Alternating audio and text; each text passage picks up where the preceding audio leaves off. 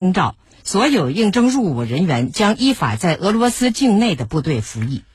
乌克兰总统泽连斯基九月三十号签署了乌克兰加入北约的申请。泽连斯基表示，乌克兰正在加速申请加入北约。在所有北约成员国就乌克兰的加入达成共识之前，乌克兰方面提议执行乌克兰安全保障条约。俄罗斯国家杜马国际事务委员会主席斯卢茨基表示，乌克兰加入北约的声明听起来像是直接邀请北约与俄罗斯发生军事冲突。最后，请听昨夜今晨国际简讯。欧盟统计局九月三十号公布的初步统计数据显示，受乌克兰局势影响，欧元区能源和食品价格持续飙升。九月通胀率按年率计算达百分之十，再创历史新高，超出市场预期。根据美国国家飓风中心的消息，飓风伊恩于美国东部时间九月三十号十四点在南卡罗来纳州附近登陆。登陆时最大持续风速为每小时一百三十七千米。另据美国佛罗里达州有关负责人当天表示，该州在飓风伊恩中的遇难人数上升至二十一人。神州万里，丰收的硕果累累，星辰大海刻印着追梦人的足迹。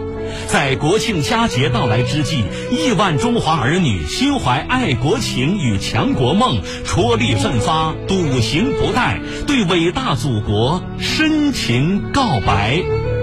我叫蔡梦阳，我们南蒙村全村有五百亩水田，十年前是我们村的温饱田，现在建成了我们的小康田。今后呀，我们打算把这五百亩田打造成我们的振兴田。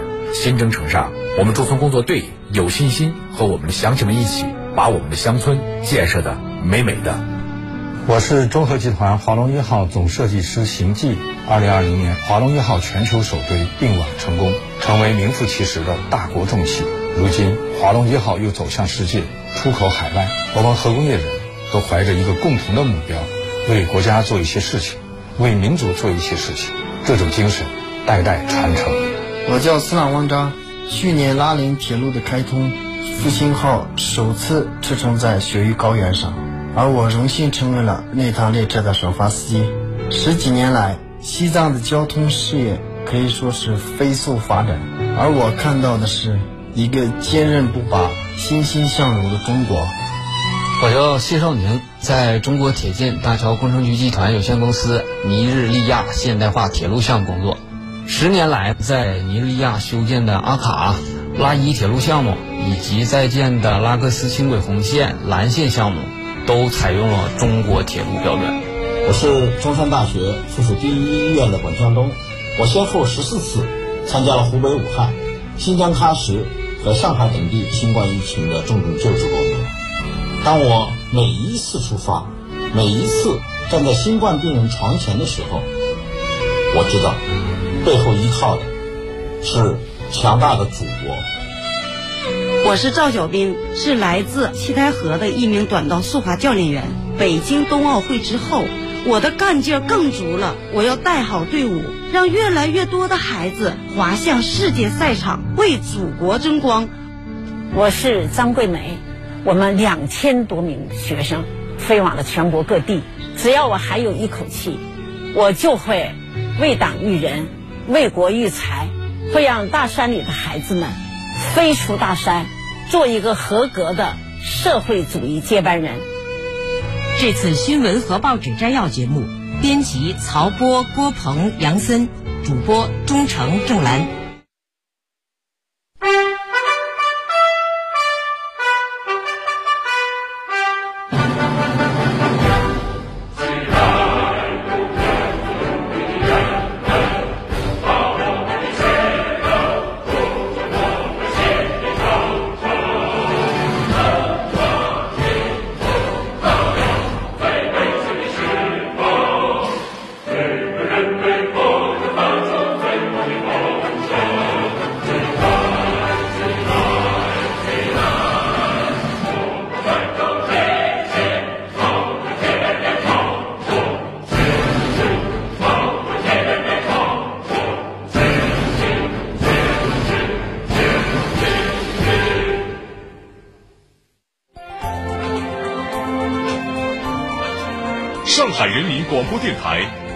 九十三点四，上海新闻广播。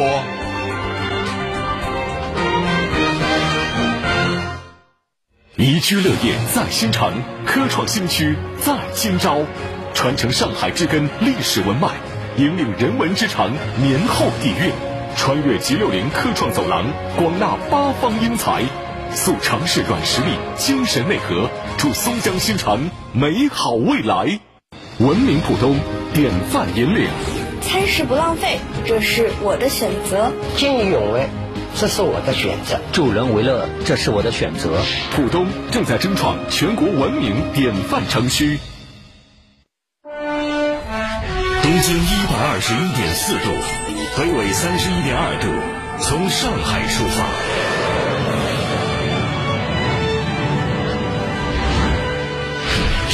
人民广播电台九九零早新闻。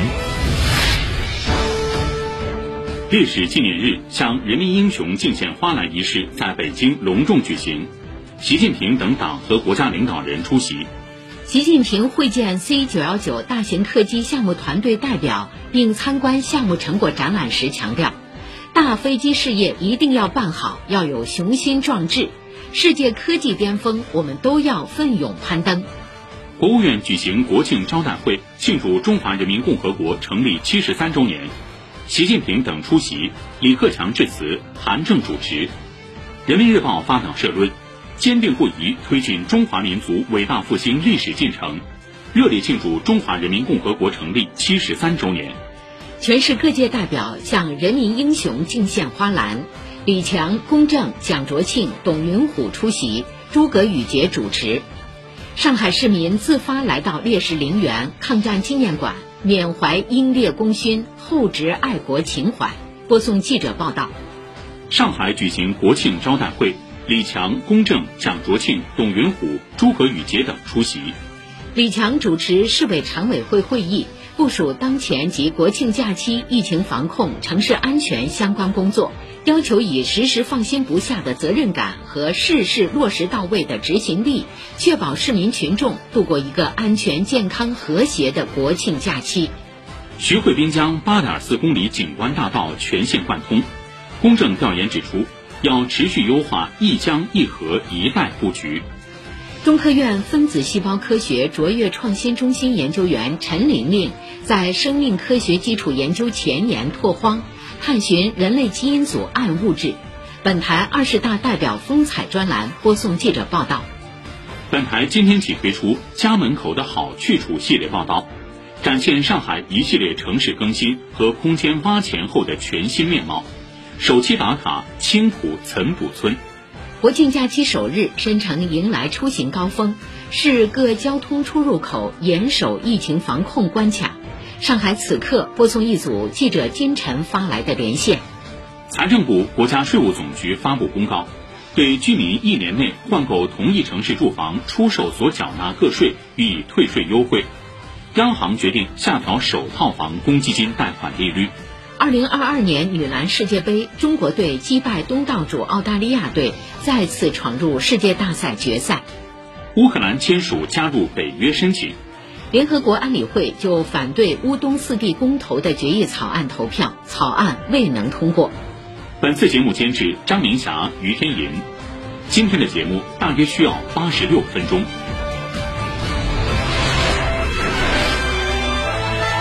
九九零早新闻正在直播。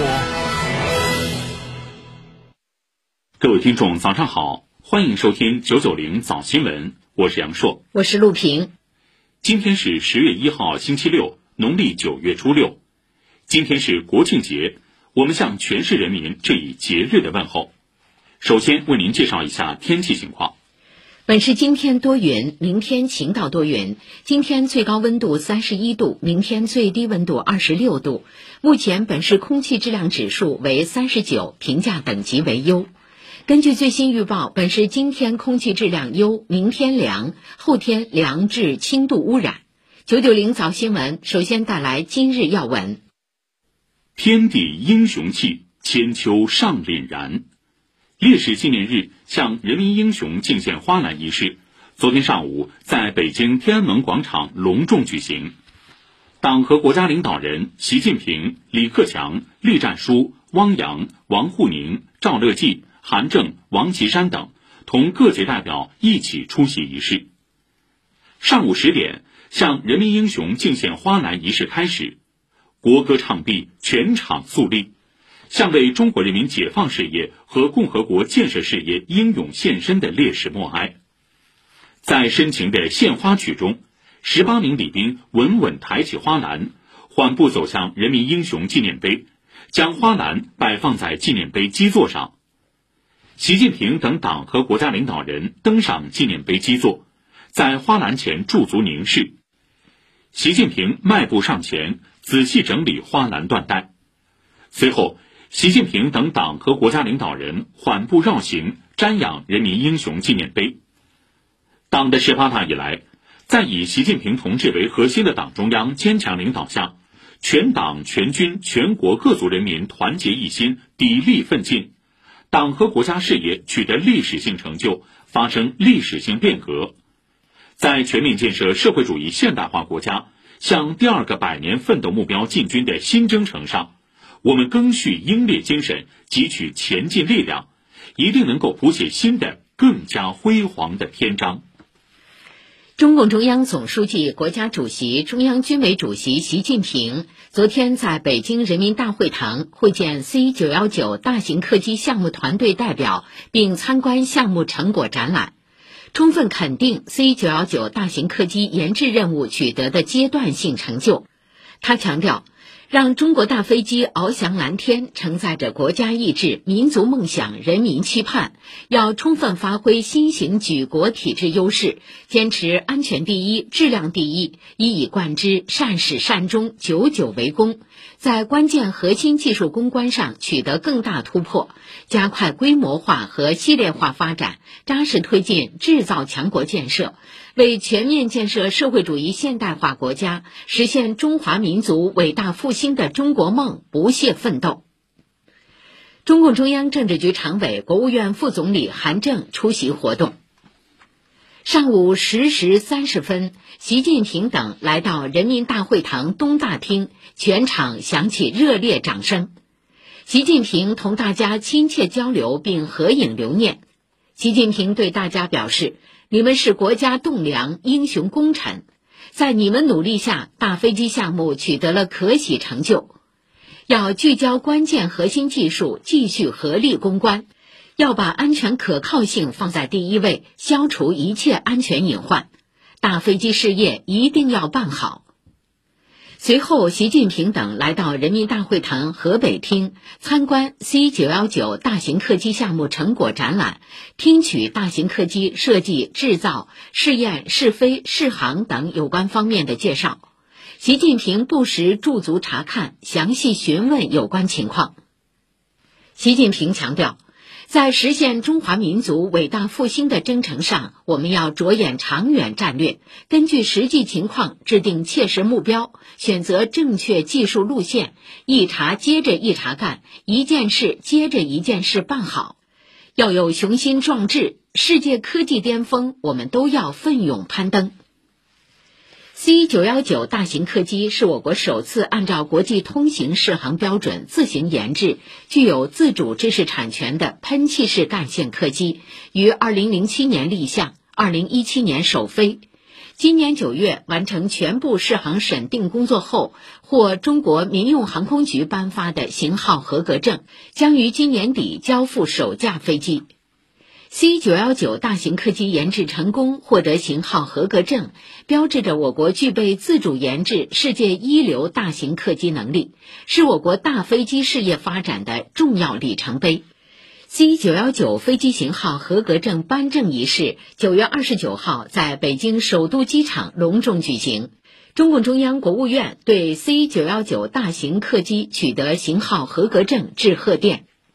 昨晚，国务院在人民大会堂举行国庆招待会，热烈庆祝中华人民共和国成立七十三周年。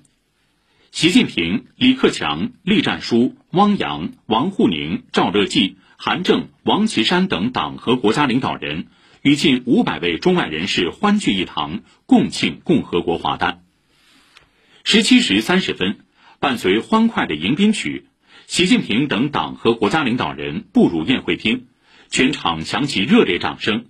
招待会开始，军乐团奏响《义勇军进行曲》，全场起立高唱国歌。国务院总理李克强致辞，他首先代表党中央、国务院向全国各族人民致以节日祝贺，向港澳同胞、台湾同胞和海外侨胞致以亲切问候。向关心支持中国现代化建设事业的国际友人表示衷心感谢。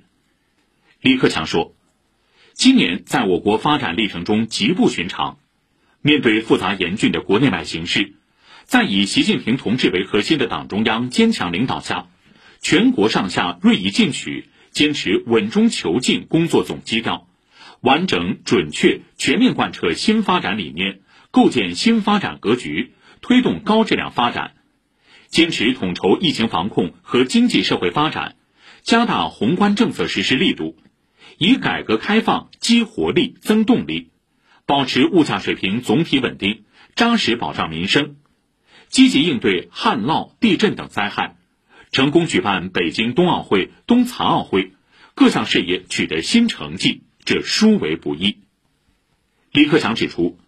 推动中国经济行稳致远，要着力稳住经济基本盘。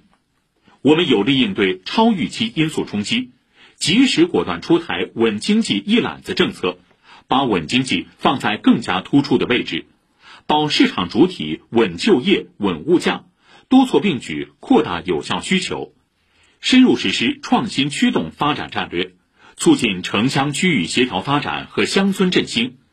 我们有信心、有能力。确保经济运行在合理区间。李克强说：“改革开放是中国的基本国策，是推动发展的根本动力。我们坚持社会主义市场经济改革方向，推进高水平对外开放，让中国始终成为外商投资热土。施政当以民之力而立之。我们坚持聚焦实现人民对美好生活的向往。”把人民群众冷暖安危时刻挂在心上，施惠民之策行便民之举，落实就业优先政策，巩固和拓展脱贫攻坚成果，妥善做好受灾群众安置和救助，兜牢困难群众基本民生底线，扎实办好教育、医疗、养老、住房保障等实事，不断增进人民福祉。中共中央政治局常委、国务院副总理韩正主持招待会。今天出版的《人民日报》发表社论，坚定不移推进中华民族伟大复兴历史进程，热烈庆祝中华人民共和国成立七十三周年。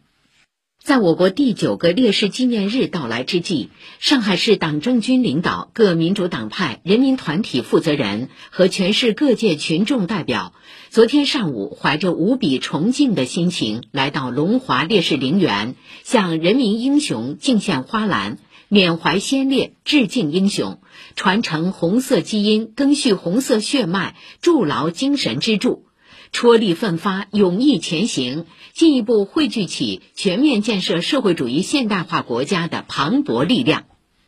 市委书记李强、市委副书记、市长龚正、市人大常委会主任蒋卓庆、市政协主席董云虎和各界群众代表来到烈士纪念碑广场，出席向人民英雄敬献花篮仪式。仪式由市委副书记诸葛宇杰主持。国歌唱毕，全场肃立，向为中国人民解放事业和共和国建设事业英勇献身的烈士们默哀。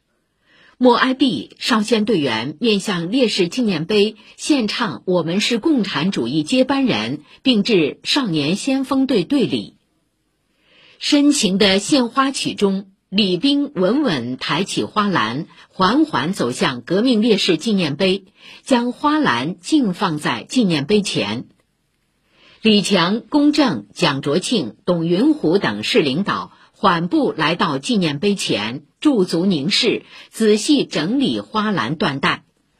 随后，市领导和各界群众代表一起瞻仰了烈士纪念碑，前往无名烈士墓敬献鲜花。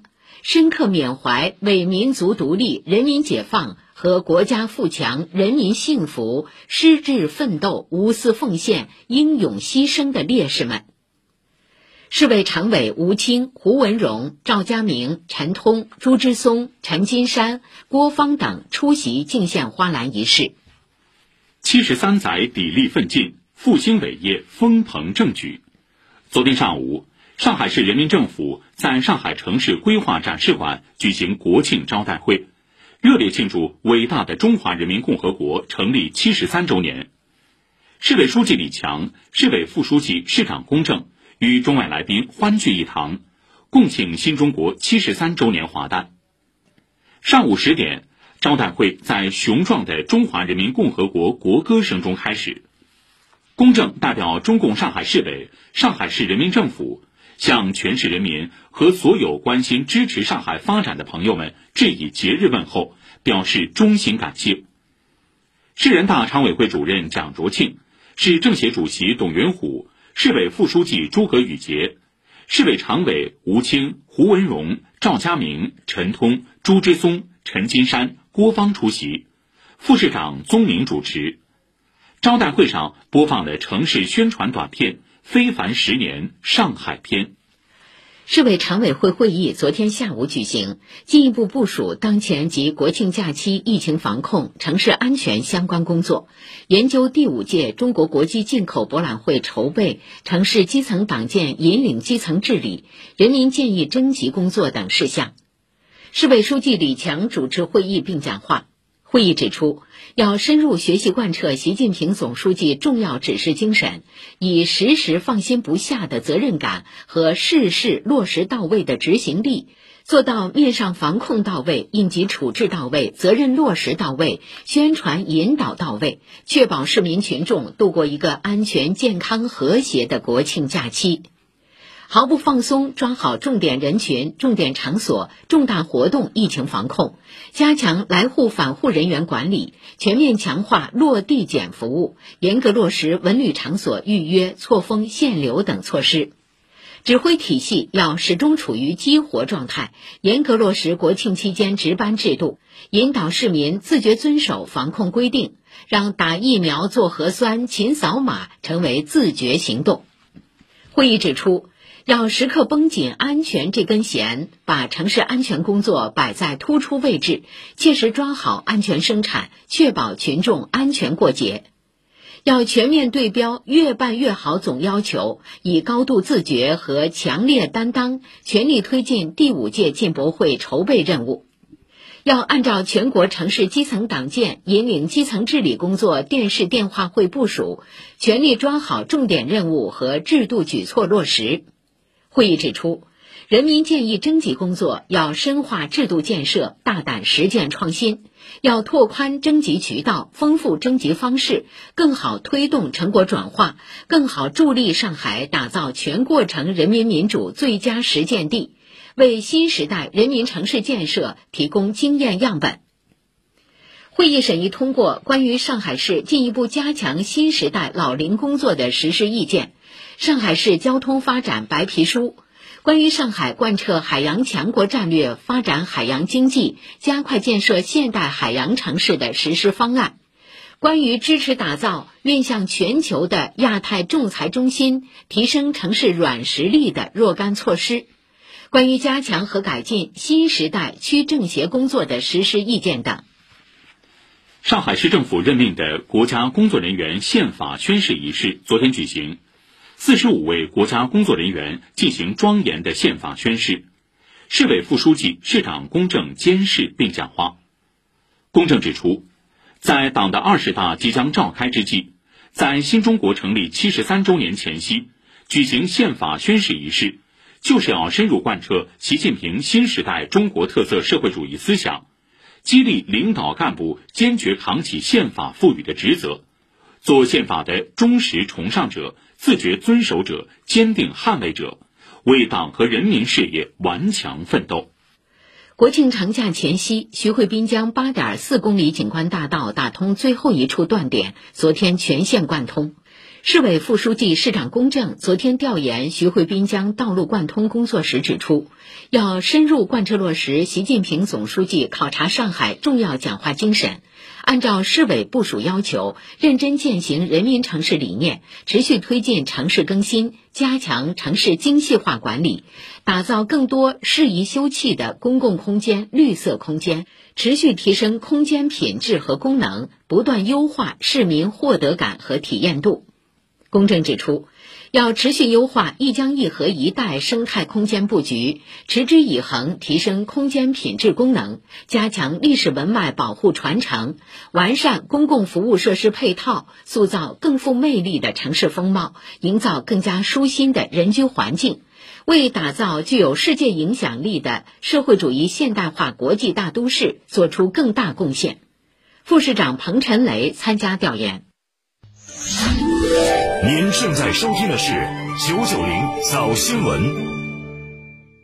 生活没什么复杂，上海联通数字家庭解决方案为您一招解锁智慧新生活，工作、学习、生活更轻松。全新推出暖心家园、家庭安防、宠物看护、语音质控等一系列专属解决方案，帮您轻松守护全家。叠加 FTTR 全屋光宽带，千兆到屋，品质网络，多人共享。详询幺零零幺零或上海联通营业厅工作人员。数字生活选联通，畅享智慧新体验。上海联通。我是陈树，凤翔喜事，婚事喜庆之事，有喜事就有老凤祥。我是陈树，凤翔喜事，婚事喜庆之事，有喜事就有老凤祥。我是陈树，凤翔喜事，婚事喜庆之事，有喜事就有老凤祥。聚力于心，智闯未来。上海智能传感器产业园，这里是上海市集成电路产业一体两翼中的北翼核心园区。也是国内首条八英寸、十二英寸 Nanos 研发中视线的所在地。这里是首批市级特色产业园区，聚焦智能传感器、汽车芯片、物联网芯片三大重点领域，突破核心技术壁垒，助力中国制造。这里地处嘉定新城产业核心区，集聚了近两百家优势企业，入驻了沪硅产业、水木南京、何赛科技为代表的一批行业龙头。这里是创新创业的新天地，安居乐业的理想湾，坐拥十一号线、嘉闵线双轨交站点，周边商业、生活、公共服务配套设施完善。上海智能传感器产业园邀您一起点燃新引擎，跑出加速度。东方美谷，奉贤新城，独立无边界，遇见未见。东方美谷，奉贤新城，独立无边界，遇见未见。开放新高地，战略增长极，城市样板间，创业首选地。临港新片区，全力打造更具国际市场影响力和竞争力的特殊经济功能区。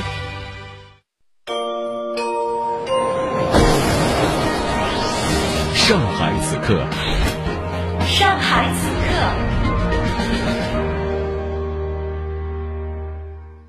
今天是国庆假期首日，全国公路、铁路、民航迎来出行小高峰。交通运输部预测，今天九点到下午两点将成为整个假期的出行最高峰。而到了十月五号到六号，受提前返程影响，车流、客流也会相对集中。铁路方面，今天同样迎来客流最高峰。预计全国发送旅客八百万人次，在长三角地区出行旅客主要以探亲、省内短途游为主。今天预计将发送二百二十五万人次。详细情况，我们来连线本台记者车润宇。你好，车润宇。好的，主持人。呃，那我现在所在的位置呢是上海虹桥火车站的候车大厅。那现在呢，我也是站在这个三楼平台上往下看，可以看到大厅内呢可以说是座无虚席。那刚刚呢，我也是在早上六点左右的时候呢是进站，那已经可以感觉到客流的高峰呢是提早到来了。长长的蛇形通道呢是起到了缓冲客流的作用。我花了大约十分钟左右的时间才走完了这根通道，抵达了核酸的查验口，也是在向工作人员出示了四十八小时内的核酸阴性报告之后呢，才可以进入实名制的验证通道。又排队了五分钟左右呢，才能经过安检，在测温之后呢抵达站内。那在核酸查验口呢，我也是注意到。几乎所有的旅客呢都持有了四十八小时内的核酸阴性报告。那如果是老年机呢，也可以通过刷身份证进行核验。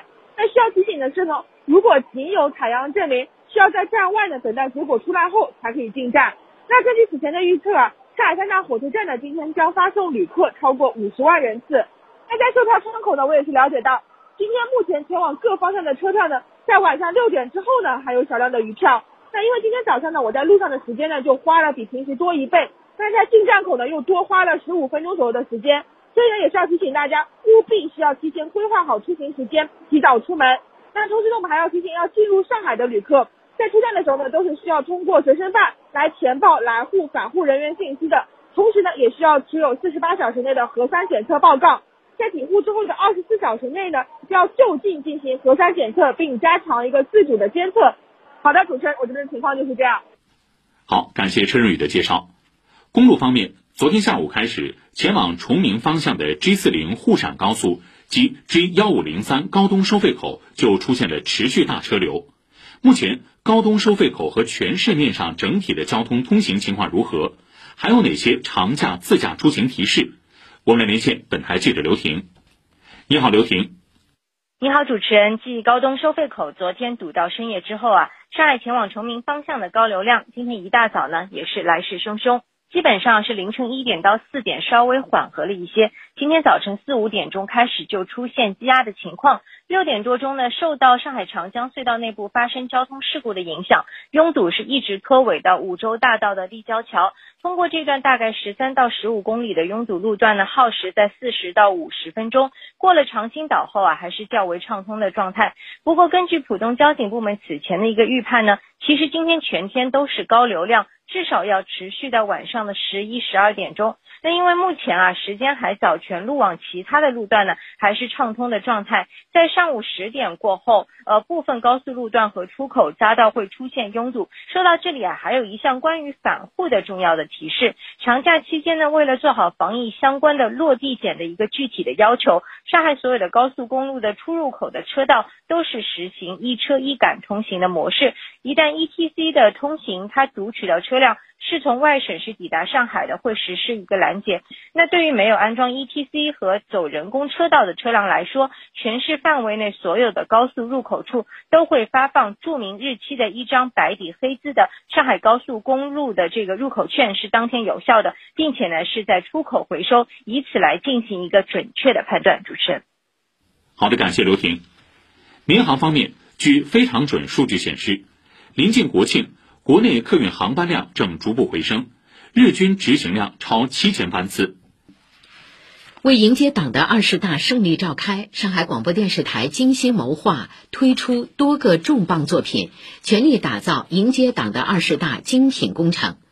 由上海广播电视台纪录片中心、百视通联合出品的迎接党的二十大重点纪录片《十年逐梦路》将于今天到八号每天二十点三十分在东方卫视播出；十月十五号到二十二号每天二十点在纪实人文频道播出。十年逐梦路依托历年来总局国产优秀纪录片推优工作的丰硕成果，整合近十年来国产优秀纪录片的资源，从近千部级纪录片里选择有五十多部，在总局指导下进行了一次再创作，以人为本，记录了十年中为美好生活奋斗的人物，刻画出他们在逐梦圆梦路上展现出的精神品格和中国气象。此外，这个长假，上海广播精心烹制国庆特别节目。上海新闻广播话匣子阿基米德策划推出《非凡十年：我的城，我的家》音视频特别节目。长假七天，每天三小时。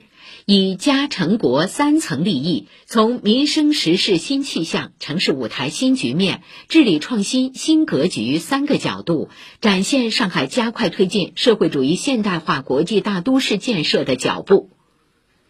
长三角之声推出《非凡十年》，你好，长三角。联动长三角四十一城市电台，展现四十一城在经济发展、科技创新、民生福祉、生态环境、文化建设等各项事业上的长足发展。第一财经广播多档节目联动呈现“喜迎二十大，数字看变化”特别策划。上海交通广播推出“细看新发展，喜迎大跨越”国庆特别直播，反映交通领域十年来的重大变化。动感一零一我和我的祖国特别大直播，以动感一零一听众心中的爱国精神为主线，用生动灵巧的互动方式来讴歌祖国的伟大和新时代的宏伟愿景。Love Radio 闪耀追光国庆特别直播，每天中午温暖上线，精选最有爱的经典金曲，架设听众热线，分享身边闪闪发光的正能量故事。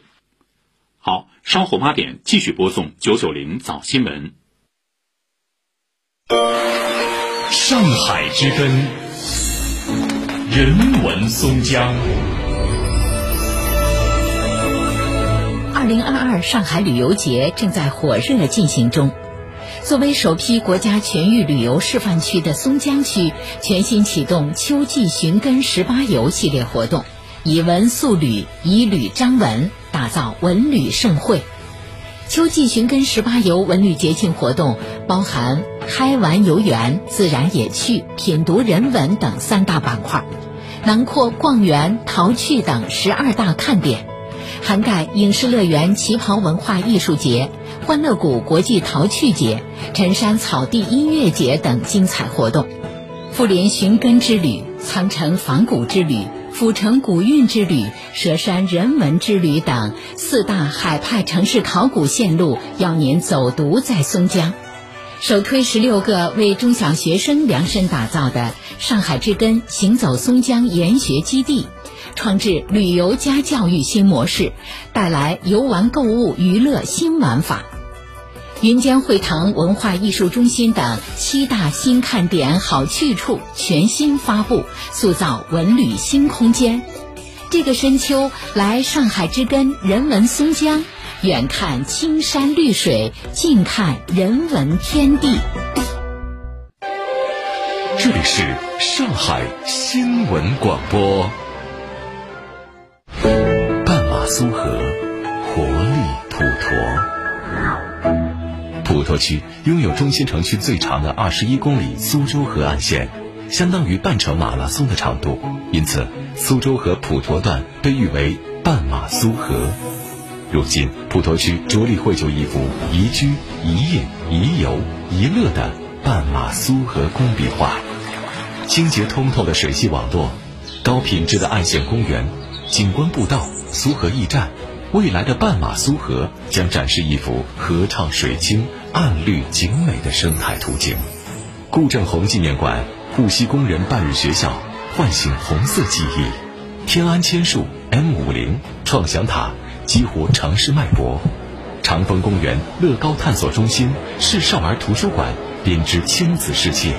未来的半马苏河将成为高颜值、高能级的城市会客厅，大力发展数字经济、夜经济、手电经济、低碳经济。未来的半马苏河将不断提升水岸经济贡献度，成为区域发展新增长极。半马苏河文化旅游节、中国声音大会、上海国际十公里精英赛，未来的半马苏河将成为市民享受和展示美好生活的。最精彩舞台，半马苏河，未来可期。建行省钱，月月会省钱。年底前零点一元起可购买三十六元微信立减金，消费达标还能抽最高一千八百八十八元大奖。详情可登录中国建设银行 APP 顶部搜索框里输入“会省钱”。美丽健康看东方，东方美谷打造美丽健康产业集群，潮牌美妆科技创新，赋能美丽产业。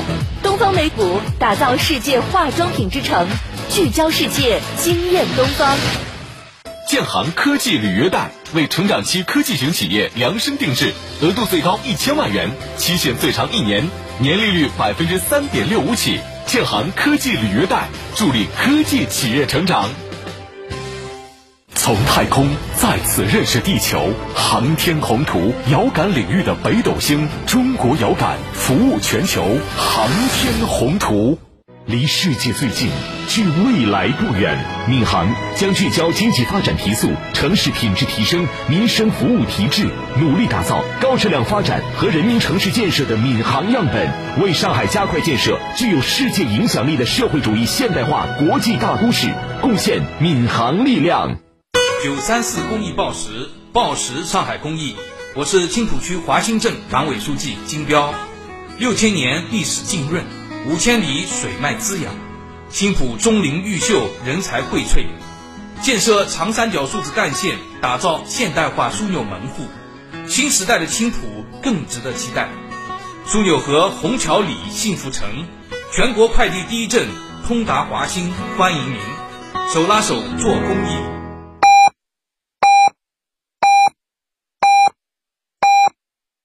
北京时间八点整。古镇风经提醒您准点对时。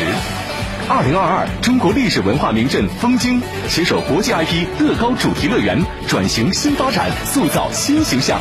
如画风经，风景这边独好。各位听众，早上好，欢迎继续收听九九零早新闻，我是杨硕，我是陆平。今天是十月一号，星期六，农历九月初六。今天是国庆节，我们向全市人民致以节日的问候。今天距离第五届中国国际进口博览会开幕还有三十四天，新产品、新技术闪耀世界，大商机、大舞台动能澎湃。青浦西虹桥邀您共聚进博，畅享未来。再来为您介绍一下天气情况。本市今天多云，明天晴到多云。今天最高温度三十一度，明天最低温度二十六度。目前本市空气质量指数为三十九，评价等级为优。根据最新预报，本市今天空气质量优，明天凉，后天凉至轻度污染。刚才的九九零早新闻，您已经听到。烈士纪念日向人民英雄敬献花篮仪式在北京隆重举行，习近平等党和国家领导人出席。习近平会见 C 九幺九大型客机项目团队代表，并参观项目成果展览时强调。大飞机事业一定要办好，要有雄心壮志。世界科技巅峰，我们都要奋勇攀登。韩正出席活动。国务院举行国庆招待会，庆祝中华人民共和国成立七十三周年。习近平等出席，李克强致辞，韩正主持。人民日报发表社论，坚定不移推进中华民族伟大复兴历史进程，热烈庆祝中华人民共和国成立七十三周年。全市各界代表向人民英雄敬献花篮，李强、龚正、蒋卓庆、董云虎出席，诸葛宇杰主持。上海市民自发来到烈士陵园、抗战纪念馆，缅怀英烈功勋，厚植爱国情怀。上海举行国庆招待会，李强、龚正、蒋卓庆、董云虎、诸葛宇杰等出席。李强主持市委常委会会议。部署当前及国庆假期疫情防控、城市安全相关工作，要求以时时放心不下的责任感和事事落实到位的执行力，确保市民群众度过一个安全、健康、和谐的国庆假期。徐汇滨江八点四公里景观大道全线贯通。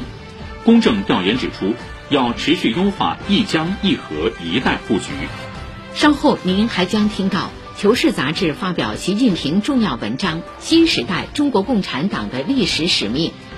财政部、国家税务总局发布公告，对居民一年内换购同一城市住房出售所缴纳个税予以退税优惠。央行决定下调首套房公积金贷款利率。中科院分子细胞科学卓越创新中心研究员陈玲玲在生命科学基础研究前沿拓荒。探寻人类基因组暗物质，二十大代表风采专栏播送记者报道。本台今天起推出“家门口的好去处”系列报道，展现上海一系列城市更新和空间挖潜后的全新面貌。首期打卡青浦岑古村。国庆假期首日，申城迎来出行高峰，市各交通出入口严守疫情防控关卡。上海此刻播送一组记者金晨发来的连线。二零二二年女篮世界杯，中国队击败东道主澳大利亚队，再次闯入世界大赛决赛。乌克兰签署加入北约申请。联合国安理会就反对乌东四地公投的决议草案投票，草案未能通过。上海人民广播电台九九零早新闻正在直播。今天出版的第十九期《求是》杂志发表中共中央总书记、国家主席、中央军委主席习近平的重要文章《新时代中国共产党的历史使命》。文章强调，实现中华民族伟大复兴是近代以来中华民族最伟大的梦想。中国共产党一经成立，就把实现共产主义作为党的最高理想和最终目标。义无反顾肩负起实现中华民族伟大复兴的历史使命，团结带领人民进行了艰苦卓绝的斗争，谱写了气吞山河的壮丽史诗。文章指出，实现伟大梦想必须进行伟大斗争，建设伟大工程，推进伟大事业。其中起决定性作用的是党的建设新的伟大工程。推进伟大工程要结合伟大斗争、伟大事业、伟大梦想的实践来进行，确保党在世界形势深刻变化的历史进程中始终走在时代前列，在应对国内外各种风险和考验的历史进程中始终成为全国人民的主心骨，在坚持和发展中国特色社会主义的历史进程中始终成为坚强领导核心。凝聚起同心共筑中国梦的磅礴力量。习近平讲故事第二集一书近日由人民出版社出版发行。习近平讲故事第二集沿用原有体例，精选了二零一七年以来习近平总书记讲述的一百零五则故事。分为管党治党故事、国家治理故事、社会发展故事、文化自信故事、道德品格故事、命运与共故事六个部分，帮助读者学习领会习近平总书记的治国理政之道、改革发展之道、大国外交之道、修身为人之道。国务院总理李克强昨天在人民大会堂会见二零二二年度中国政府有益奖获奖外国专家。国务院副总理韩正参加会见，李克强对获奖的外国专家表示热烈祝贺。李克强指出，中国仍是世界最大发展中国家，实现现代化依然任重道远。无论国际风云如何变幻，我们将集中精力办好自己的事，让中国人民过好日子。我们将以更加开放的态度推动全球科技创新协作，促进创新成果更好造福世界。中国政府友谊奖颁奖仪式昨天举行，共有来自二十一个国家的四十九位外国专家荣获二零二二年度中国政府友谊奖。在中华人民共和国成立七十三周年前夕，国务院总理李克强昨天在人民大会堂会见四十二个国家和机构的新任驻华使节和代表。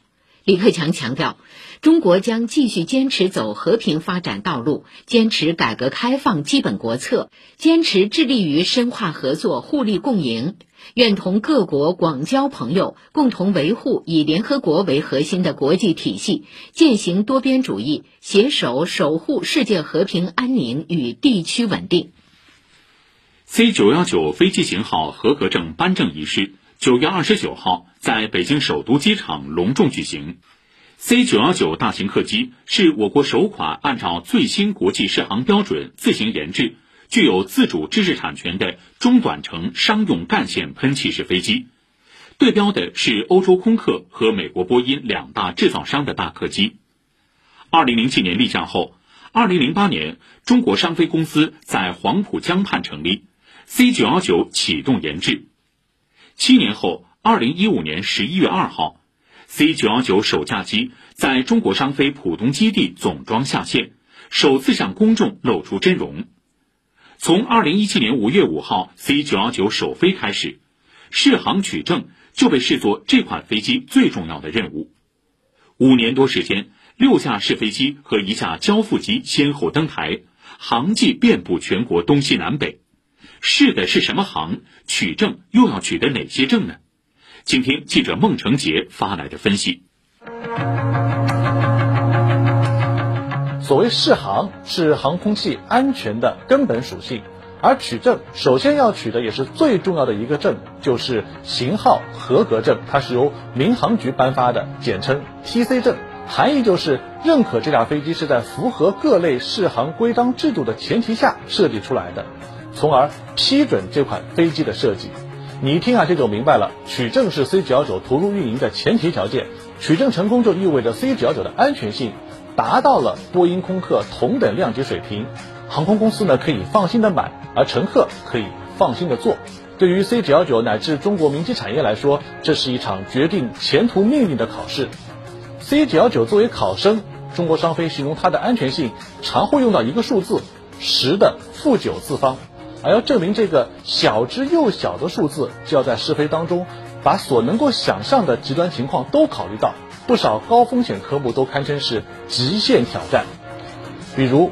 失速被称为是飞行的噩梦，而 C 九幺九试飞就要在不同高度、不同构型、不同气候条件之下进入到失速状态，这客机都飞出了战斗机的感觉，以身犯险来找到安全的边界，在设计和操作当中留出余量。而为了确保安全，在一些失速科目当中呢，飞机还加装了失速改出伞。再比如最小速度起飞科目。机头高高扬起，机尾接地，擦出一路火花。其实为了不伤飞机，它是加装了一个尾壳，但看起来啊还是惊险十足。试飞呢是做证明题，也是发现问题加以改进的过程。这六架试飞机劳苦功高，这场考试既考考生也考考官。中国民航局这是第一次对一架全新的干线客机进行试航审定。所依据的条款呢，跟国际规则是完全接轨的。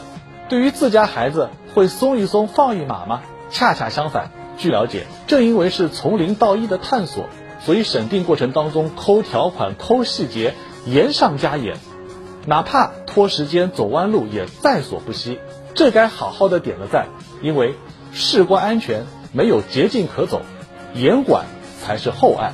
最后呀，说说考场。很多科目啊，它条件严苛，而且靠天吃饭。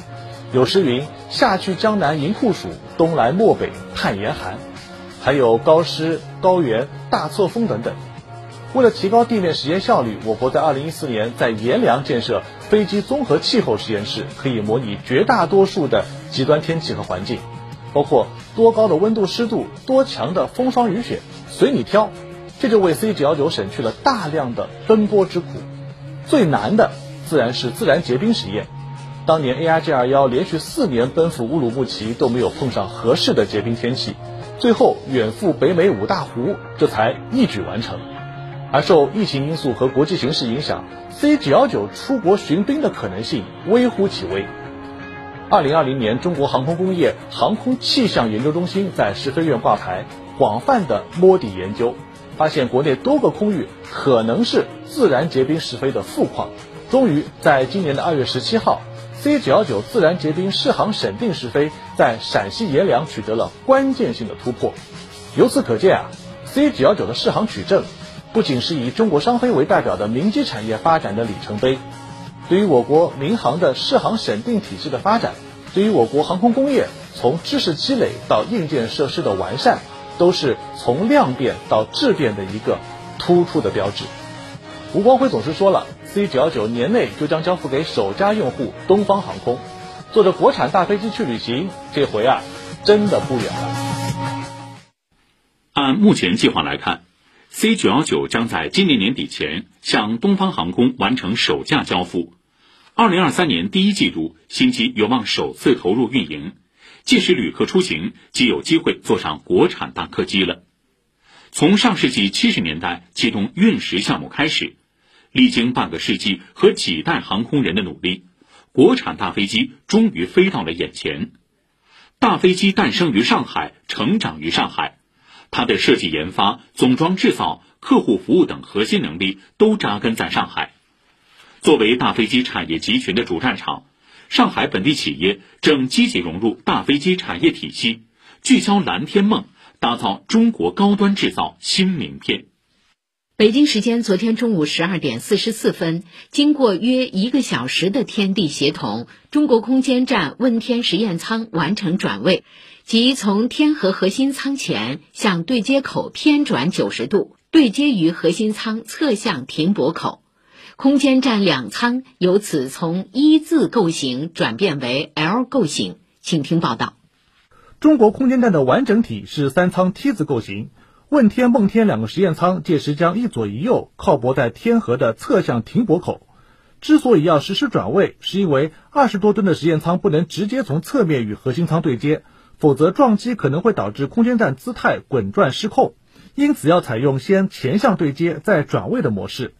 上海航天对接转位分系统主任设计师沈晓鹏介绍，问天选择此时转位，就是为了给将于不久后发射升空的梦天腾出前向对接口。主要是为了转位之后这个时间呢尽可能的短，因为问天舱转完之后呢，它会就是一个 L 型的，会增加了这个组合体的控制难度，所以呢，就是在问天发射对接完成两个月之后，才实施了转位。此前，空间站利用大机械臂实施过转位实验，但执行转位操作的首选方案是由上海航天技术研究院研制的对接仪转位分系统。陈晓鹏介绍，问天实验舱配置有转臂机构。天河的节点舱上有相应的转位基座，相当于一只手抓住握把，再配合对接机构的解锁和重新对接，完成转位操作。首先呢，要完成这两个舱的轴向口的分离，由转臂抓住基座，完成它的抓以及这个刚性连接。转位过程中呢，按照我们规划的这个路径，一步步的转到侧向的这个停泊口。到位之后呢，我由对接机构呢在侧向这个完成呃捕获。然后转位机构呢分开，是由对接机构完成侧向的刚性的连接。相比于空间站上配置的一大一小两台机械臂，转臂机构显得非常纤细，但小体格有大能量。沈小鹏在北京飞控中心见证了整个转位过程，他用行云流水、一气呵成来形容。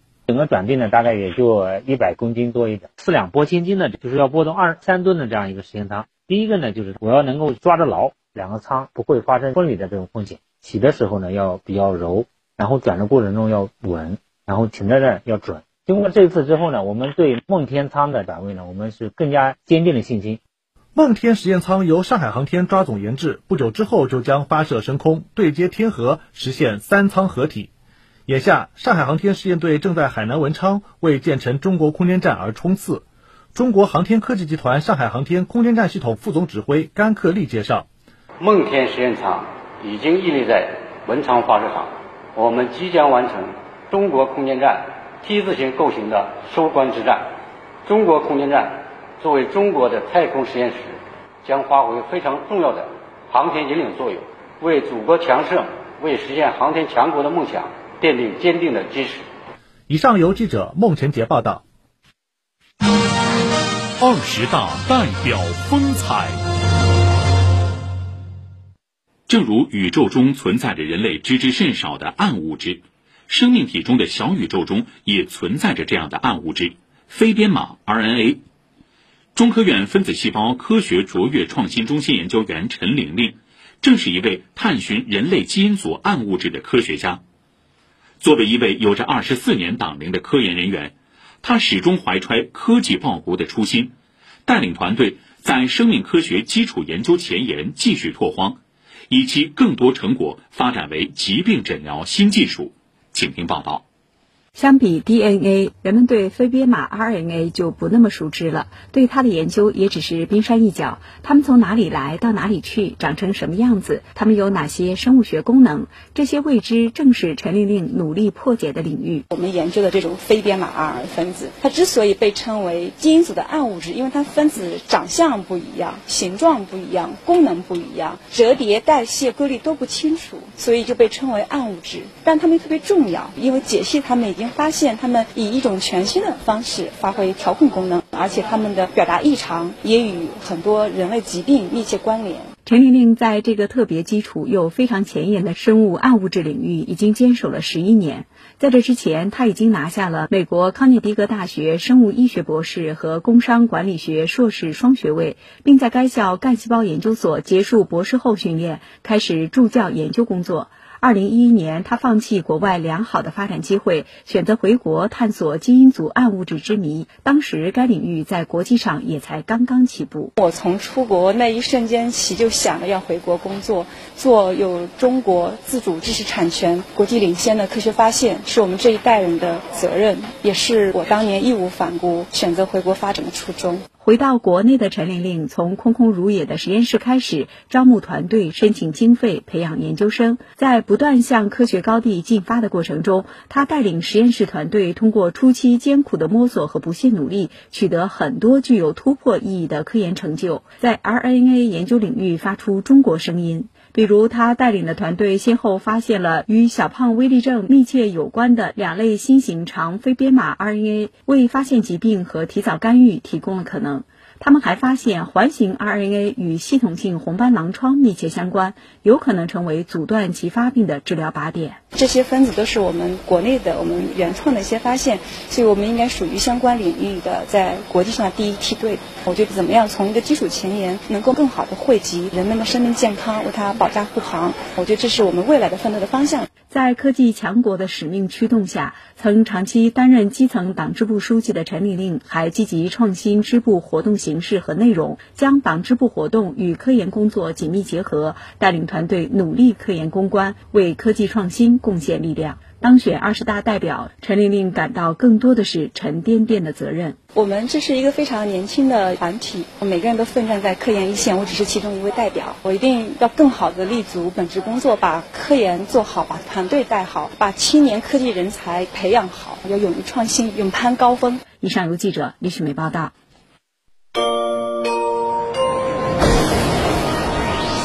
上海此刻，上海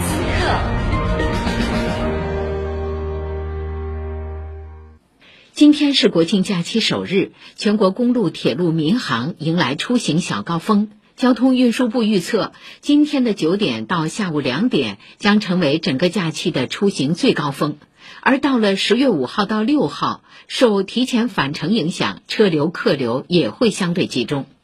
铁路方面，今天同样将迎来客流最高峰，预计全国发送旅客八百万人次。在长三角地区出行旅客主要以探亲、省内短途游为主。今天预计将发送二百二十五万人次。详细情况来连线本台记者车润宇。您好，车润宇。好的，主持人，嗯，那我现在所在的位置呢，还是我们的上海虹桥火车站的候车大厅啊。那我们现在在这里依然是可以看到大厅内呢是座无虚席。嗯，那刚刚其实前一小时我也给大家介绍了，在今天早上六点左右的时候呢，我在进站的时候呢，也是感觉到客流高峰呢是提早到来了。那长长的蛇形通道呢，是起到了缓冲客流的作用。我花了大约十分钟左右啊，是走完了通道，抵达了核酸的查验口。那也是在向工作人员出示了四十八小时内的核酸阴性报告后呢，才可以顺利的进入到实名制的验证通道。又排队了五分钟左右呢，才经过了安检，再测温后呢，是抵达站内。那此时此刻呢，我们依然是可以看到，在南进站口、北进站口和西进站口，那依然是要排一个比较长的队伍。那目测呢，预计仍然是要十到十五分钟左右的时间才可以抵达到站内。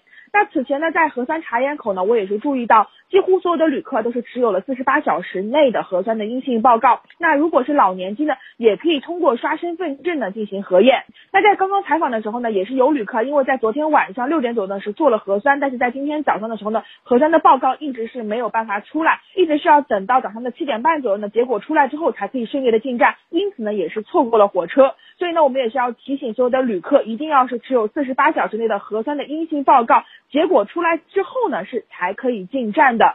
那根据预测呢，今天上海三大火车站呢发送的旅客人数要达到了五十点七万人次。那我所在的上海虹桥站呢，今天发送旅客人数呢达到了二十九点五万人次，相比今年常态化疫情的客流呢，要增加了近十三万人次左右。也是为了应对节假日的这个大客流啊，今天呢，上海各火车站呢一共是增开二十趟的列车，也是分别前往像是有安徽啊、沪宁啊、廉政啊、徐州、沪杭啊、苏北这一些的热门的方向，也是方便的旅客出行。那另外呢，除了发送旅客以外呢，那今天呢还有二十三点六万的旅客呢是要到达上海的。我们也是要提醒这一些的旅客，那在抵达上海之后呢，一定是要通过随身办来填报这样的一个来沪返沪的人员信息。那同时呢，在各出站口啊，也是会对这样的一个核酸检测报告是四十八小时内的是进行这样的一个查验。那同时呢，还会提醒大家，在抵沪之后的二十四小时内呢，一定是要就近进行核酸检测。好的，主持人，我这边情况就是这样。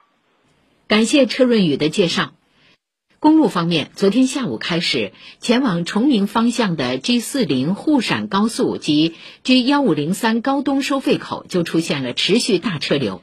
目前高东收费口和全市面上整体的交通通行情况如何？还有哪些长假自驾出行提示？来连线本台记者刘婷。你好，刘婷。好的，主持人，今天一大早啊，上海前往崇明方向的这个大流量呢是来的很早，并且依然是来势汹汹。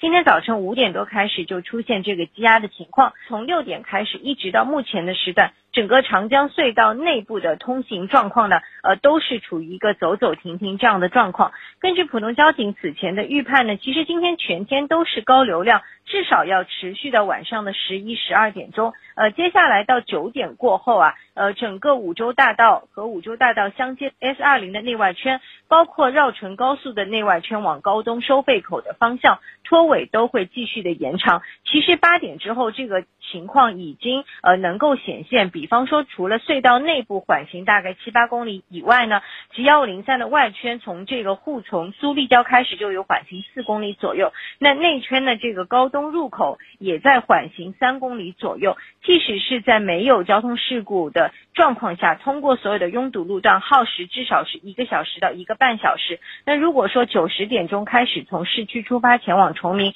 保守估计大概是要两个半小时到三个小啊。才能够抵达。那另外呢，上午九点、十点钟，呃，开始啊，呃，部分的高速公路的路段和一些出口匝道，呃，会开始出现拥堵。那目前这个时段来看呢，全路网其他的路段，包括市中心区域，还是比较畅通的状态。还有一项关于返沪的一个重要的提示，那这次十月一号到七号的长假期间呢，上海的道口是要做好这个相关落地检的一个要求的，所有高速公路的出入口都是实行车道。一车一赶这样的一个模式，那在有条件的收费站，目前也是设置了一个引导区，这也是考虑到长假期间呃流量非常高，将需要查验的车辆尽量引导到不影响我们正常车道通行的区域。主持人，好，感谢刘婷的介绍。民航方面，据非常准数据显示，临近国庆，国内客运航班量正逐步回升，日均执行量超七千班次。假期期间，上海、北京、广州、昆明、杭州等城市都将成为热门的航班目的地。每年临近国庆，都是我国粮油等重要农产品的消费高峰。为了保障节日菜篮子供应，上海各大批发市场也都备足了货源。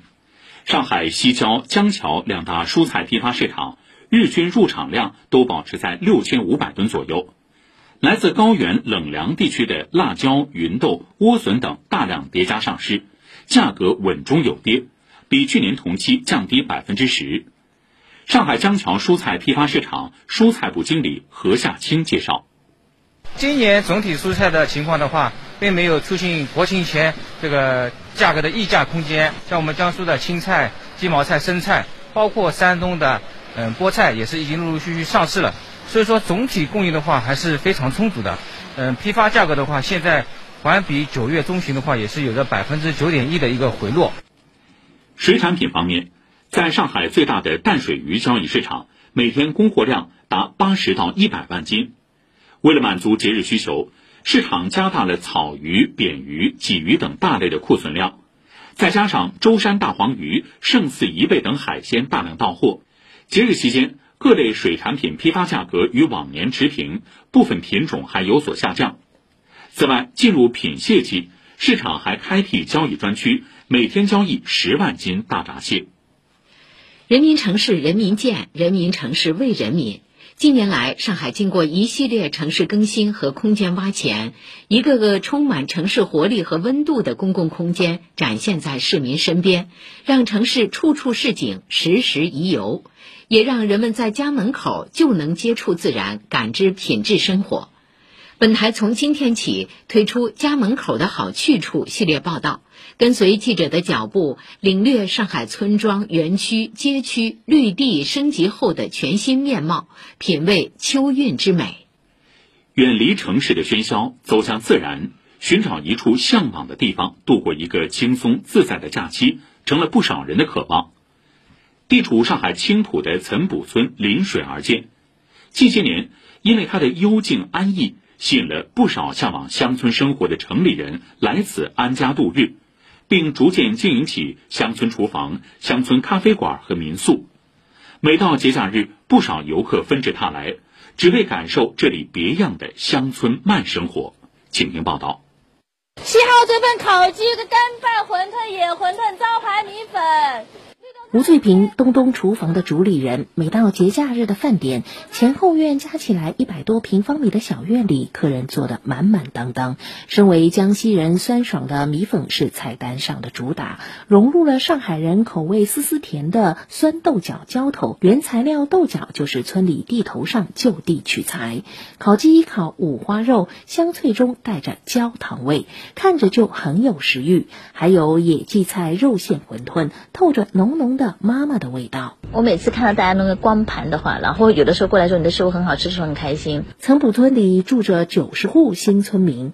十一年前，来自台湾的青蛙爸爸薛章，因这里的河道纵横，保持了最为原生态的乡村肌理，而选择了和太太青蛙妈妈在此安度晚年。我们第一户一家的到这边来，农户都会送给你菜，送给你什么东西，非常温馨。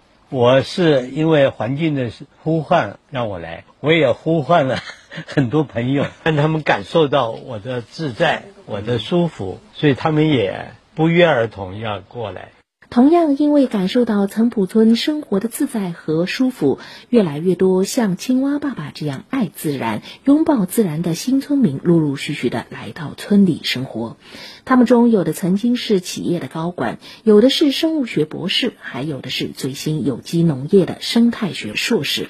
不同的生活经历，不同的学历背景，只因为与岑浦村不期而遇的一见钟情，改变了他们的人生轨迹。啊，其实我到这个村子是因为我是一个有机农人。一二年的时候，其实我在各地云游，我想找一个地方，就是去过乡村生活。在虫鸣声中入睡，在鸟叫声中醒来。四十二岁的老燕最近租下了屋前的一分田，开始重温小时候在山里日出而作、日落而息的生活。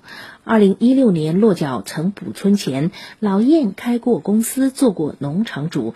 也许是厌倦了忙忙碌碌的生活，有一天他决定与过去来场断舍离。云游四海后，老燕决定在岑浦村开一间小民宿。然后，如果这个建筑的话，其实我们可以看这个柱子都是周的老柱子。然后我的那边茶席其实就是一个老门板，包括这些砖其实都是拆的，就是二手的砖。我们尽可能的物尽其用，我们尽可能的借用自然的力量。随着村子逐渐的网红起来，客人多了，起初的六间房已经不够。前些年，老燕又在青蛙爸爸家的隔壁租下了一栋二层小楼，与青蛙爸爸做起了邻居。二号民宿两间 loft 成了亲子家庭。的首选。对我们房间，国庆节一般都是提前一个月就预定一空的。村里人都说，国庆期间村里的稻子将开始微微泛黄。乡村厨房、咖啡馆、民宿的主人们也都不约而同的推荐，秋天是岑浦最美的季节。正好有一些还不错的小咖啡馆，你可以点上一杯你喜欢喝的咖啡，然后坐在稻田边，或者坐在我们的小河边，可能这风中还夹着一些桂花的香气，享受一下我们村里的慢生活。和惬意。以上由记者姚一凡报道。今天十点到十一点的国庆特别节目《非凡十年，我的城，我的家》，将现场打卡青浦岑浦村，欢迎收听。以创新者的姿态，以追梦者的勇气，非凡十年，上海交出不一般的答卷。十月一日到七日。九点到十二点，上海新闻广播，话匣子、阿基米德共同推出二零二二国庆特别节目《非凡十年，我的城，我的家》，记录我们和这座城市的非凡十年。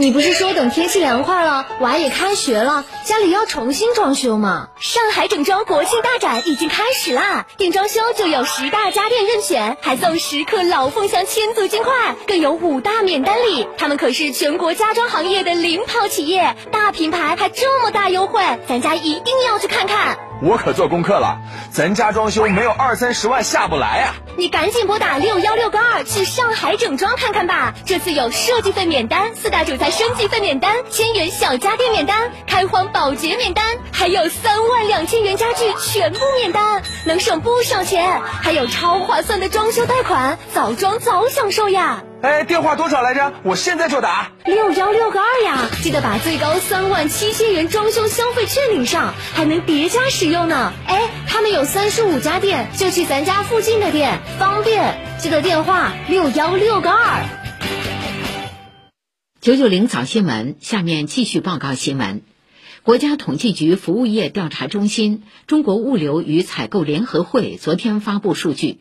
九月份，中国制造业采购经理指数 PMI 为百分之五十点一，比上月上升零点七个百分点，升至临界点以上。这一先行指标显示，我国经济总体延续恢复发展态势。财政部、税务总局昨天发布通知，为支持居民改善住房，从今天起到明年年底，对出售自有住房。并在出售后一年内重新买房的纳税人予以退税优惠，新购住房金额大于或等于现住房转让金额的，全部退还已缴纳的个人所得税；新购住房金额小于现住房转让金额的，按适当比例退还已缴个税。此外，中国人民银行决定，自今天起下调首套个人住房公积金贷款利率零点一五个百分点。五年以下含五年和五年以上利率分别调整为百分之二点六和百分之三点一。第二套个人住房公积金贷款利率政策保持不变，即五年以下含五年和五年以上利率分别不低于百分之三点零二五和百分之三点五七五。而就在前一晚，中国人民银行银保监会也发布通知，根据因城施策原则。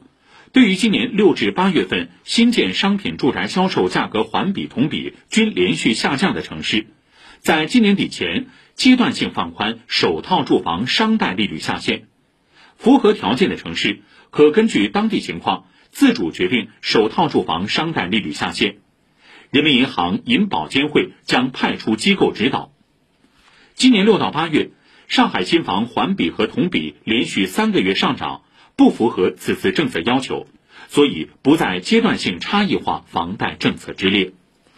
金秋十月，一批关系民生的新规开始实行。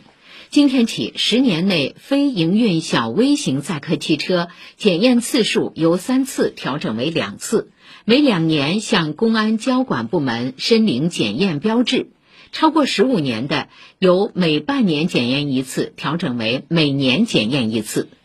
与此同时，强制性国家标准《道路交通标志和标线》第二部分《道路交通标志》于今天起实施。新版道路交通标志国家标准增加了电动汽车充电站、电动自行车车道标志、禁止电动自行车进入标志等十八项新的交通标志。此外，公安机关反有组织犯罪工作规定自今天起施行。规定系统归纳了公安机关反有组织犯罪工作职责和基本原则，对公安机关预防和治理职责及相关程序做了细化，强化了公安机关反有组织犯罪打财断血、打散破网工作机制等。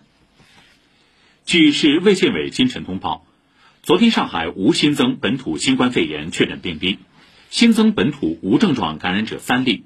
均在隔离管控中发现。虹口区北外滩街道旅顺路六十六号，闵行区七宝镇杭北路一百八十弄新明星花园二期，包括沿街商铺；宝山区大厂镇锦秋路七百四十三号至上酒店被列为疫情中风险区。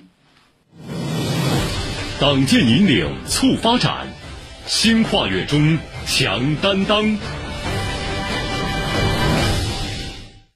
上海是国资国企重镇，地方国资总额约占全国的七分之一，地方国企生产总值在全市生产总值中的占比超过四分之一，在上海发展中发挥着顶梁压舱作用。上海广播电视台联合市国资委正在推出上海国企直播间全媒体新闻访谈。今天起，本台推出“党建引领促发展，新跨越中强担当”系列报道，展现上海国企推进高质量发展、落实重大战略任务、参与人民城市建设的创新实践。在上海落实建设自贸区临港新片区。设立科创板并试点注册制和长三角一体化发展三项重大战略任务过程中，活跃着一家上海市属老牌券商的身影，它就是而立之年的国泰君安。公司总裁王松表示，国泰君安把服务上海三大任务等国家战略作为头等大事来抓。请听报道。九月二十一号晚间，全国首单以标准厂房为基础资产的产业园公募 REITs 国泰君安临港创新产业园公募 REITs 认购结果出炉，保险、券商、公募、私募、信托等各类机构参与踊跃，网下超额认购倍数高达一百四十八倍，创下历史第二高，还首次出现了境外机构投资者参与公募 REITs 的战略配售，这一切都离不开国泰君安从中穿针引线。国泰君安总裁王松介绍：我们在临港新片区成立三十多年的时候啊，我们一家子公司叫资产管理子公司啊，作为专项计划的管理人，来设立的临港创新产业园睿智这也是首单标准厂房产业园的公募睿智有一定的示范意义的。除了利用证券化帮助临港盘活园区厂房资产外，王松透露，国泰君安还通过全资子公司。国泰君安创新投公司为临港的硬科技企业做直接融资，发起设立了首期规模八十亿元的国泰君安科技前沿产业基金，设在临港，聚焦科技、医疗健康、智能制造和绿色发展等产业，助力临港新片区啊来打造世界级的前沿产业集群。我们投资了上海临港的吉塔半导体这家企业。助力重点产业集群的集聚。在参与科创板方面，二零一九年上交所科创板推出后，国泰君安率先成为接受科创板全线开通线上预约的券商。保荐科创板项目获得上交所零零一号受理批文。王松介绍，国泰君安充分发挥大型投资银行优势，帮助大量硬科技企业登陆科创板。截止到八月末，我们累计承销保荐了。三十七家科创板企业上市，应该说在行业也是排名比较前的。我们还创下了首例红筹公司发行 CDR 并在 A 股上市，科创板的交易份额我们也是比较领先的。与此同时，国泰君安还将投行等业务贯穿于服务国家和重点区域战略中，积极服务长三角一体化高质量发展。截至目前，国泰君安与四十多家长三角的地区政府、企业机构签署了总对总的战略合作协议，升格设立了苏州特色分公司。王松表示，国泰君安要在长三角加密加大资源投入，比方说发行了多支全国首单长三角创新的融资产品，落地了多个重大投融资项目，助力了二十四家长三角企业来成功上市。今年我们还计划在长三角一体化示范区内啊，再新设创新型的机构，定位长三角区域数字化客群服务平台和数字化内容共享平台，来打造公司服务长三角一体化的发展的一个重要支点。作为上海市属金融国企和大型综合性券商，在王松看来，国泰君安的诞生、成长和壮大，始终与国家经济社会发展紧密相连。在党的二十大来临之际啊，也是站在公司成立三十年的新起点上，国泰君安将坚定金融报国的理想信念，坚守服务实体经济、满足人民财富管理需求的初心使命。以上由记者于成章报道。截至八月三十一号，今年上海市累计新增减税降费及退税缓税缓费超过一千七百亿元，有效补充了企业现金流，更好激发了市场主体活力。昨天是第九个烈士纪念日，许多上海市民自发来到烈士陵园、抗战纪念馆参加公祭活动，参观展览，缅怀英烈功勋，厚植爱国主义情怀。请听报道。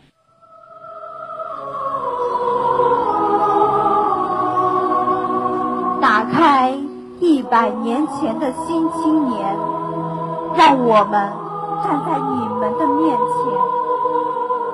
感受信仰穿越世纪的灯展，感受耿烈英魂壮丽的画卷。你们在上海淞沪抗战纪念馆前的胜利广场。参加纪念仪式的上海行建职业技术学院青年学生代表深情朗诵着致先辈共同追忆苦难辉煌的百年历史，缅怀一个又一个为理想甘愿赴死的革命先辈。朗读者之一，大三学生曹思琪思绪万千。最后一句话叫做“我们就是千千万”。作为现在新时代的新青年嘛，我们也是作为大学生，接下去也是继承着先辈们的遗愿以及他们的精神，请党放心，强国有我。前来参加公祭活动的社会各界代表中，还有一群来自宝山医院的医务工作者，他们缓缓走向无名英雄纪念碑，献上手中的鲜花。在缅怀中，深刻体会英烈们的不畏艰难、奋勇前进的精神。宝山医院急诊科主任谭美春说：“我们应该要自强不息，勿忘国耻。作为一名医务工作者，我们在自己岗位上做好自己应尽的责任，为人民的健康事业做出自己的贡献。”上海淞沪抗战纪念馆副馆长王玉峰说：“作为首批国家级抗战纪念设施遗址。”上海淞沪抗战纪念馆在这个特殊的日子，通过开展纪念活动，旨在回望历史，开创未来。今天是我国的第九个烈士纪念日，为了纪念他们，我们举行这样的纪念，也是弘扬烈士精神，缅怀他们不朽的功勋，培养公民的爱国主义精神。我是中国少年先锋队队员，我是中国少年先锋队队员，我在队旗下宣誓。在龙华烈士陵园龙华墙前，上海民办男模学校的学生们举起右拳，重温少先队入队誓词。随后，他们为革命烈士敬献鲜花，擦拭墓碑。六年级学生马正浩说：“我知道，嗯，新中国的成立是离不开他们的奋斗与牺牲的。我想对他们说，我们非常感谢你们的付出。嗯，作为一名中学生呢。”我觉得我们更要传承他们的精神，好好学习，好好锻炼，呃，贡献力量。当天，上海烈士纪念设施守护重庆志愿服务队也迎来了更多志愿者的加入。志愿者蓝云科说：“想通过自己的付出。”为传承红色基因贡献一份力量。哎，比方说每个月我们会给这个烈士献花、擦拭墓碑，然后呢，通过我们的行动，能够传播更多的人加入我们这个守护队，能够更好的讲好英雄故事，传播好英雄的精神。以上由记者李雪梅、王地杰报道。上海首次烈士光荣证颁授仪式昨天在龙华烈士陵园举行，深切缅怀和褒扬封晨敏、汤伟佳。于向红、戚鹏涛、袁志刚等五位为国家安全、人民幸福英勇牺牲的英雄烈士，副市长彭晨雷出席颁授仪式。昨天，华山二六三老字号品牌馆开馆活动暨第十六届中华老字号博览会启动仪式举办，副市长宗明出席，并为华山二六三老字号品牌馆开馆揭牌。浦东新区昨天在浦东美术馆举行国际传播能力建设首场活动，推出八条精选的外籍人士看浦东系列线路，包括见证开发开放历程、品味海派疆韵、漫步艺术之都、探秘科学城市、尽享全球时尚、打卡乐游地标、感知绿色生态、追寻古镇非遗。沿着八条线路的足迹。全球友人可以从不同维度来品味浦东。据介绍，此次发布外籍人士看浦东系列线路，仅是浦东新区国际传播能力建设系列活动的开篇，后续还将聚焦科创、文化、美食、交通、休闲、购物等主题，陆续推出系列面向外籍人士的活动。以上由记者周导报道。总部位于瑞士日内瓦的世界知识产权组织前天发布的2022年全球创新指数报告显示，中国位列第十一位，较去年再上升一位。无独有偶，市知识产权局昨天发布的2021年度上海市知识产权发展报告显示，去年上海市知识产权创造发展指数达187.1，较上年提高16.8%。知识产权运用水平呈现平稳上升趋势，运用效益不断增强。数据显示，二零二一年上海发明专利申请权和专利权转让数量稳步上升，超过一点七万件。以上由记者李雪梅报道。最新发布的二零二二年阅读趋势研究报告显示，中国已成为全球图书出版最多的国家。随着阅读媒介多样化。用户对高质量内容的付费意愿持续提升。报告显示，去年中国知识付费用户规模已超四点七七亿。十年海上风华庆祝党的二十大胜利召开上海美术作品展，昨天在上海美术馆开幕。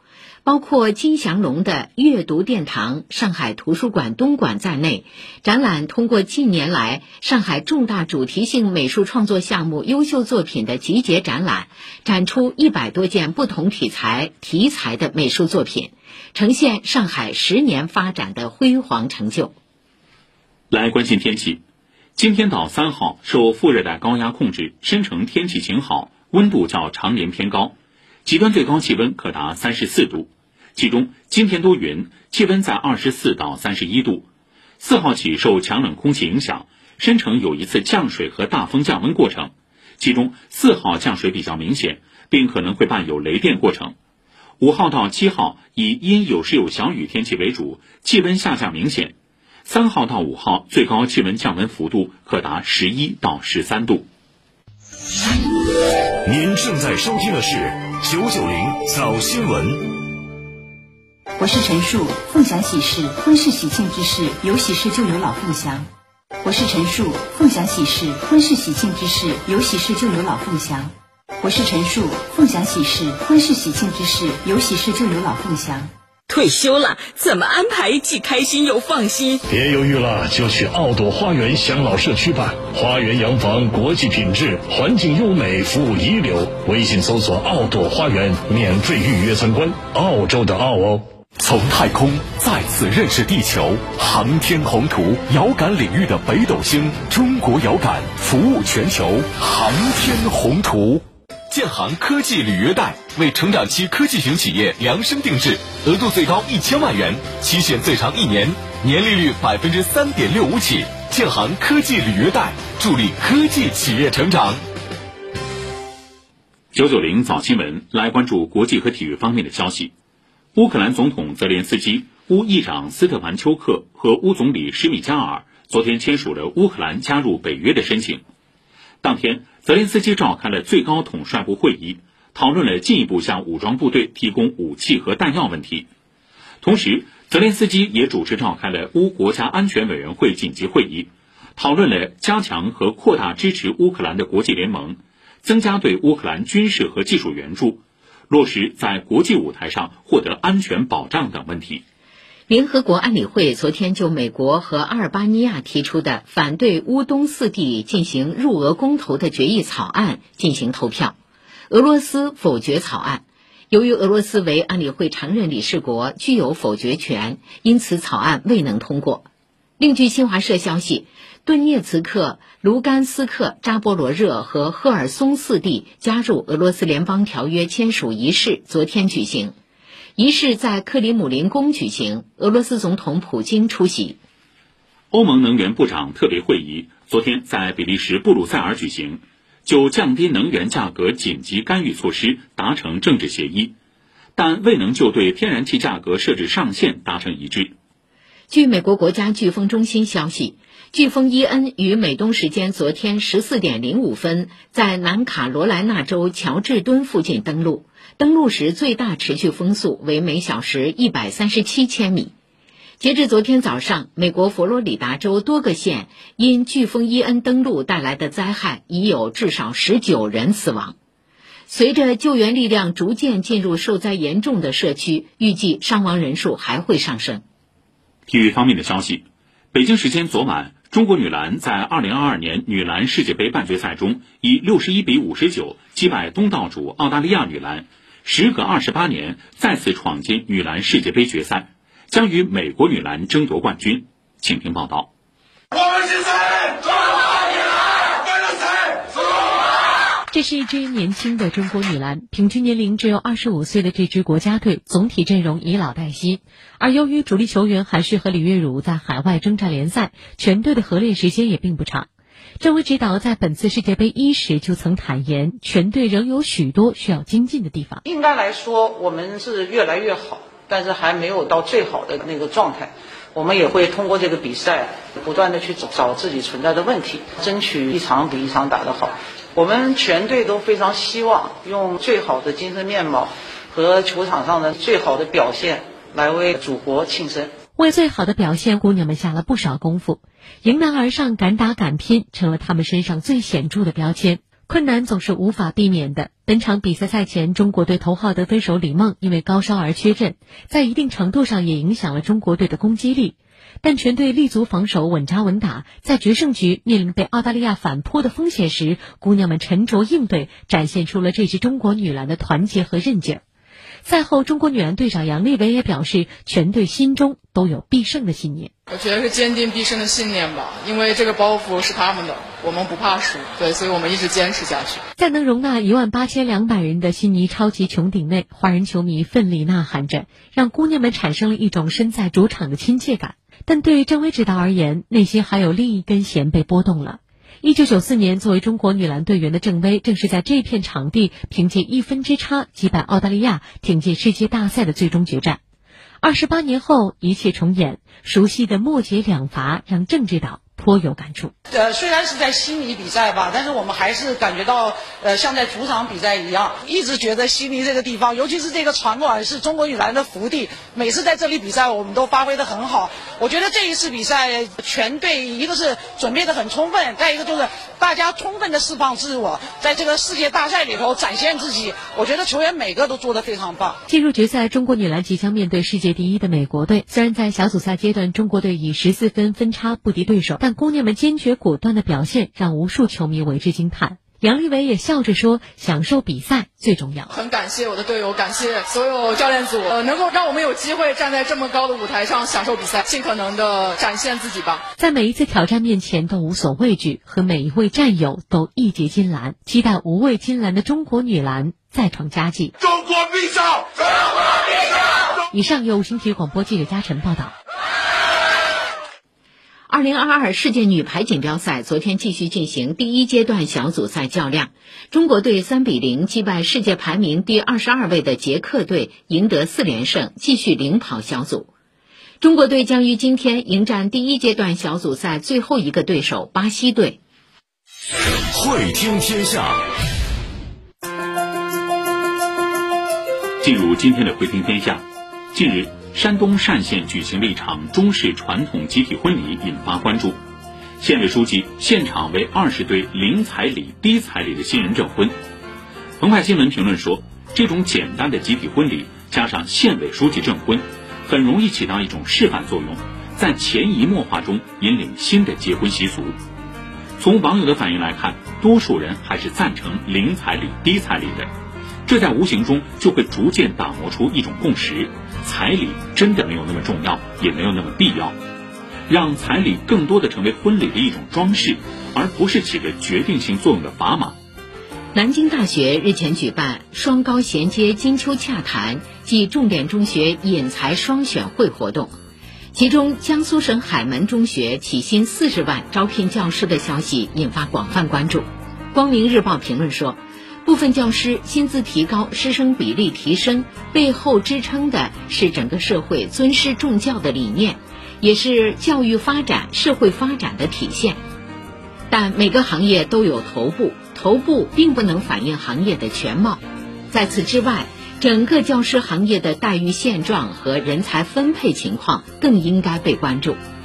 这两天，滇西北支教团四十多名老师带着六千多片卫生巾上大山的视频登上热搜。新京报评论说，这触及了一个长久以来被忽略但需要被重视的问题。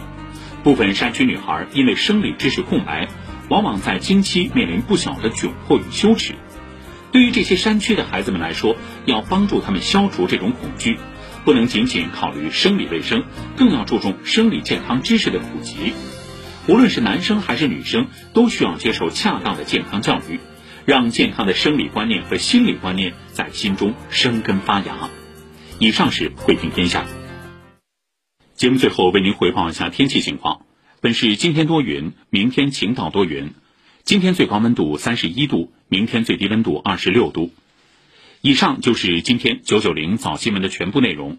更多新闻资讯，您可以关注微信公众号“上海新闻广播”，或者登录广播移动应用阿基米德以及话匣子 FM。本次节目编辑周仲阳、李璐，见习编辑潘越文。感谢您的收听，再会。宜居乐业在新城，科创新区在今朝，传承上海之根历史文脉，引领人文之城年后底蕴，穿越 G 六零科创走廊，广纳八方英才，速长试短实力，精神内核，祝松江新城美好未来。九三四公益报时，报时上海公益，我是上海市疾病预防控制中心传防所的医生江宁。希望广大市民继续做好个人防护，牢记三件套、五还要，规范佩戴口罩，保持。